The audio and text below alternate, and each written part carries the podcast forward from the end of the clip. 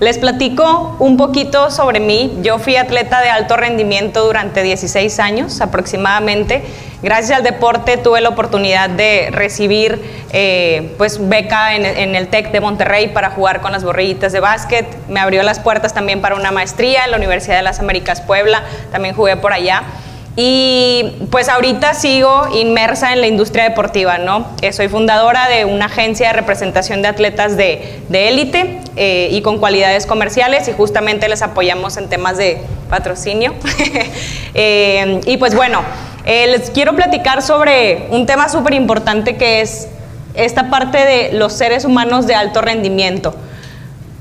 El alto rendimiento no es exclusivo para los atletas y creo que es una concepción que tenemos, ¿no?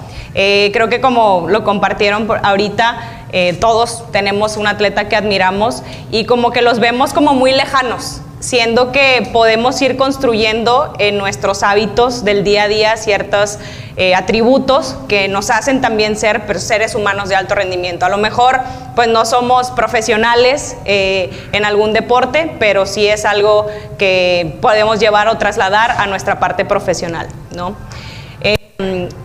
Sí me gustaría que ahorita alguno de estos hacks sí los puedan aplicar en su, en su vida, creo que estaría bastante padre y son cosas muy sencillas que realmente a veces hasta lo más lógico se nos olvida, que realmente sí lo podemos aplicar en nuestro día a día.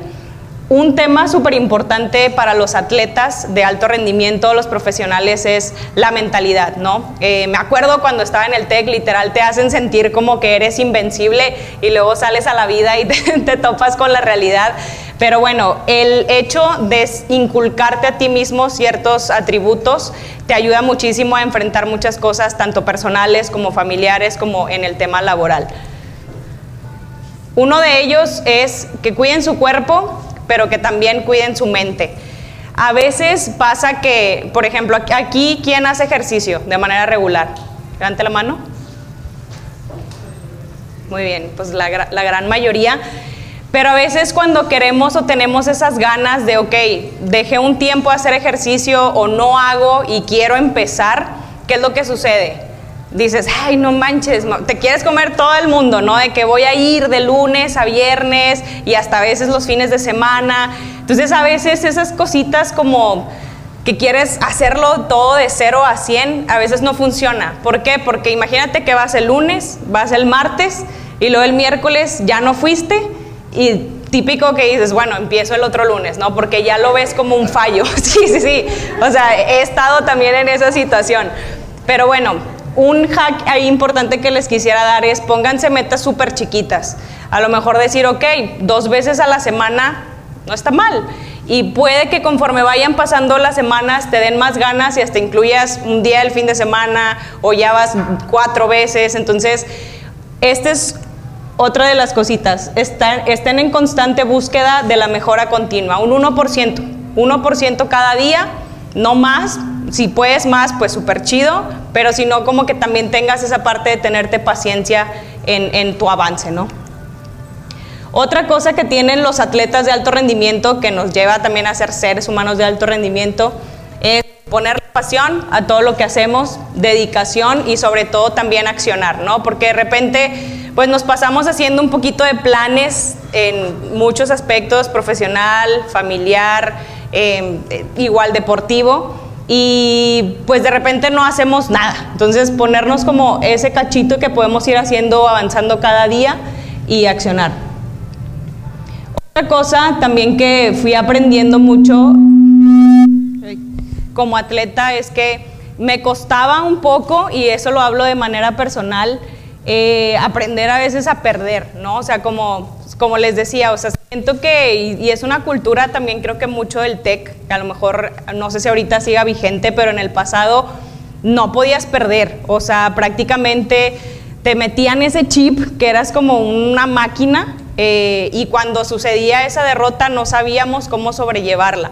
Que también justamente ahorita pues ya está toda esta parte de la salud mental, que también es una, algo que les, yo les recomiendo y lo he vivido en experiencia propia, el hecho de escribir, de salir a correr, de ir a terapia, me ayuda mucho en toda la parte pues incluso personal y también profesional, ¿no?